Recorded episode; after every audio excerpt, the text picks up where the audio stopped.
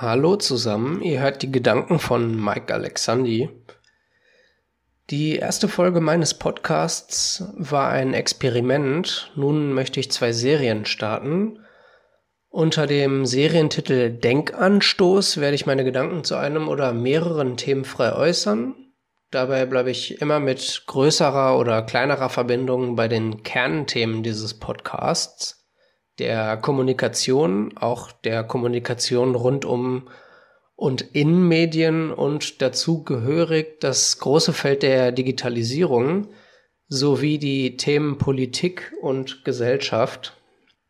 Die zweite Serie werde ich als Interviewer starten. Ich lade Gäste aus meinem Umfeld und den Themenfeldern ein. Wie das allerdings in konkret aussehen wird, das werdet ihr dann noch erfahren. Jetzt geht's erstmal mit dem ersten Denkanstoß los. Also nochmal willkommen zur ersten Folge eures Denkanstoßes. Diese Folge ist mit einer Aufgabe in meinem Studium entstanden. Wir sollten uns vor dem Hintergrund der politischen Kommunikation und digitalen Medien von drei Leitfragen begleitet vorstellen, also persönlich vorstellen, äh, es ging darum, uns als, uns als Person vorzustellen, darüber hinaus zu sprechen, was uns politisch, zu besprechen, was uns politisch beschäftigt und was Fehltritte oder besonders gelungene politische Kommunikation in den vergangenen zwei Wochen war. Und dazu habe ich einen gekürzten Beitrag verfasst und den eingereicht. Das war der Beitrag zur ersten Woche äh, innerhalb dieses Seminars. Und hier ist mein vollständiger Beitrag. Also es fängt mit einer kurzen Einleitung an, wer ich bin. Ich bin Mike Alexandi, also mein Name ist Mike Alexandi.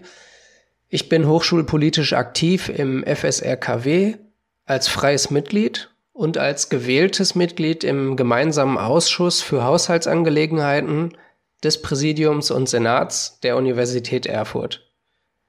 Außerdem bin ich Mitglied der Partei Bündnis 90 Die Grünen. Mein politisches Interesse ist demnach hoch. Dieses Interesse mit weiteren Interessensfeldern wie dem der Medien, der Kommunikation und der Digitalisierung beziehungsweise der politischen Kommunikation und digitalen Medien verbinden zu können, nehme ich als Privileg wahr. Aktuell stehen für mich im engeren Sinne zwei politische Themen weit oben auf meiner Agenda. Erstens das große Thema der Nachhaltigkeit. Zweitens die Gesundheitskommunikation in der Corona-Krise. Das ist die enge Fassung. Breiter gefasst ist es irreführend von der Nachhaltigkeit zu sprechen, denn häufig wird Nachhaltigkeit einzig und allein mit ökologischen Idealen assoziiert. Hinter dem Wort steht aber noch viel mehr. Zum Beispiel soziale Nachhaltigkeit oder auch wirtschaftliche Nachhaltigkeit. Ich denke, es ist eine Aufgabe der Politik, nachhaltiges Handeln auf diesen drei Säulen anzustreben.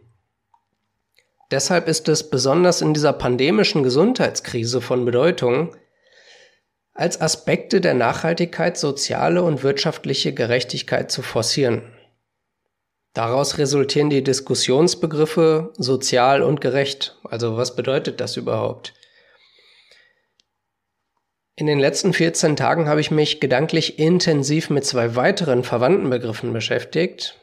Die Frage, die ich mir stellte, lautete, was bedeutet es, ein Grundrecht zu haben? Und wenn Grundre Grundrechte beschnitten bzw. eingeschränkt werden, was bedeutet dies für die Freiheit? Sollten Grundrechte nicht unerschütterlich und allgegenwärtig sein? Ein grundlegendes Recht zu haben, zum Beispiel das Recht auf die Freiheit, in Artikel 2 Absatz 2 Satz 2, wer es nachlesen möchte, im Grundgesetz, wo das, wo genau dieses Recht auf Freiheit verankert ist, oder das Recht darauf, seine Religion ungestört auszuüben, wie in Artikel 4 Absatz 2, das alles steht im Fundament unserer Gesellschaft als Grundrecht verankert. Wir haben die Begriffe sozial und gerecht also bereits ein Stück festgehalten. Natürlich steht manches vielleicht konträr mit dem Recht auf Unversehrtheit, doch wie kann man diese Grundrechte gegeneinander aufwiegen? In Artikel 1 Absatz 1 der Grundrechte ist festgehalten, dass man sich frei entfalten darf, soweit man niemanden verletzt. Ist damit aktiv oder passiv gemeint? Wie ist das überhaupt gemeint? Wenn es um die Gesundheit geht, dann ist für mich Freiheit darin eingeschlossen. Also Freiheit ist ein Teil von Gesundheit. Als unfreier Mensch kann ich mir schlecht vorstellen, sehr gesund zu sein.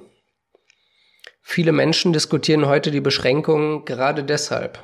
Also die Beschränkungen in unserer Gesellschaft und die Folgen dieser Kontaktverbote zum Beispiel, dass Kinder nicht mehr auf den Spielplatz können. Wir wiegen soziale Nachhaltigkeit mit wirtschaftlicher Nachhaltigkeit ab. Wir spielen sie gegeneinander aus. Dass nun zum Beispiel die Bundesliga auch wieder spielen soll, mit einem Gesundheitskonzept, das riesige Covid-19-Testkapazitäten verschlingt, das ist meiner Meinung nach ungerecht. Mich interessiert zurzeit kein Sport, für den ich zwei Abos im Pay-TV brauche, bei dem einzelne Spieler Millionen verdienen und dann noch jede Woche getestet werden. Ja, da hängen weitere Jobs dran. Aber Geld ist nicht alles. Eine soziale Gesellschaft schon. Dafür haben wir auch ein System, in dem das Wort bereits steckt. Ein Sozialsystem, das diese Menschen auffangen kann und zu einem Teil des von mir prognostizierten Wort des Jahres werden lassen kann. Nämlich systemrelevant. So viel zu meinen Gedanken. Jetzt seid ihr dran nachzudenken. Das war euer Denkanstoß.